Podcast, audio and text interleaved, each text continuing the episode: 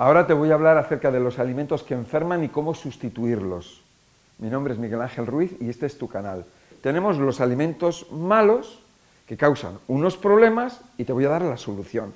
Y por ejemplo, dentro de los alimentos malos, que tenemos los lácteos, la carne, las legumbres, los cereales, el café, el mate, el té, el cacao, y luego, por supuesto, ya sabes, el alcohol, el tabaco y las drogas.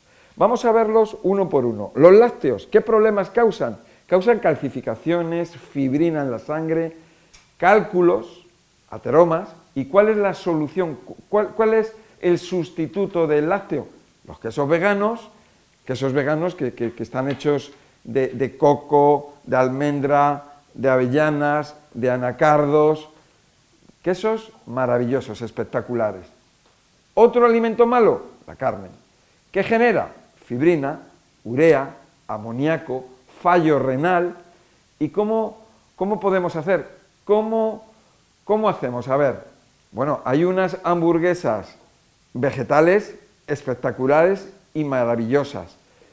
Eh, las algas, el tofu, frutos secos, el huevo, que aunque es animal, bueno, pues también es una buena herramienta.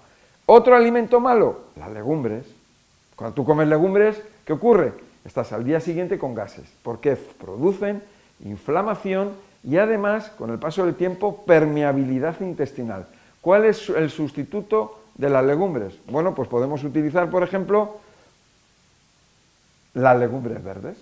Podemos utilizar, pues, los germinados de estas legumbres los podemos comer germinados de lentejas, por ejemplo, germinados de garbanzo, o podemos comérnoslo verde, en vez de judía seca, pues comemos la judía verde, así de sencillo. Luego tenemos, por ejemplo, los cereales. Los cereales producen irritación, inflamación, permeabilidad, producen muchos problemas de salud.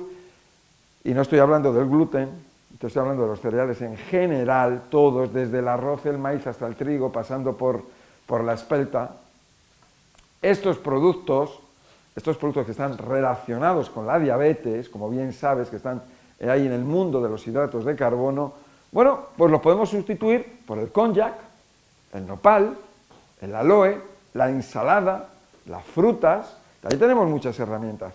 Y luego tenemos, bueno, pues tenemos estas bebidas excitantes, estas drogas maravillosas que, no podemos vivir sin ellas y sobre todo al levantarnos por la mañana, que son peligrosísimas, que son el café, el cacao en los niños, el mate, el té, que producen alteraciones en la presión sanguínea y arterial, nos van a producir problemas de insomnio, nerviosismos, alteraciones del sistema nervioso autónomo y nervioso central, problemas endocrinos, ¿Y cuál es el sustituto? Pues el sustituto para el cacao es la algarroba, la harina de algarroba, espectacular y maravillosa.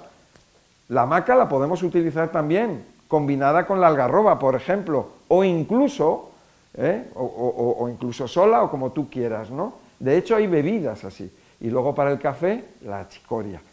¿Y para el mate? Bueno, pues para el mate y el té, pues lo que vamos a hacerlo es que vamos a sustituirlos por infusiones de hierbabuena, manzanilla, anda que no hay de salvia, eh, de, romero, de tomillo, de orégano, anda que no hay infusiones ricas y nos quitamos esa teína, esa droga eh, de, nuestro cuerpo. Y luego, el sustituto del alcohol, el sustituto del tabaco, de las drogas, ya sean psiquiátricas, callejeras, las que quieras, bueno, pues que eso producen fallos, fallos multiorgánicos, o sea, de todo tipo, con deporte, relajación, paseo, naturaleza, meditación, saunas, y ya está. Bueno, pues estos son los alimentos que enferman y cómo sustituirlos. Si quieres una consulta, consulta con miguelangel.com.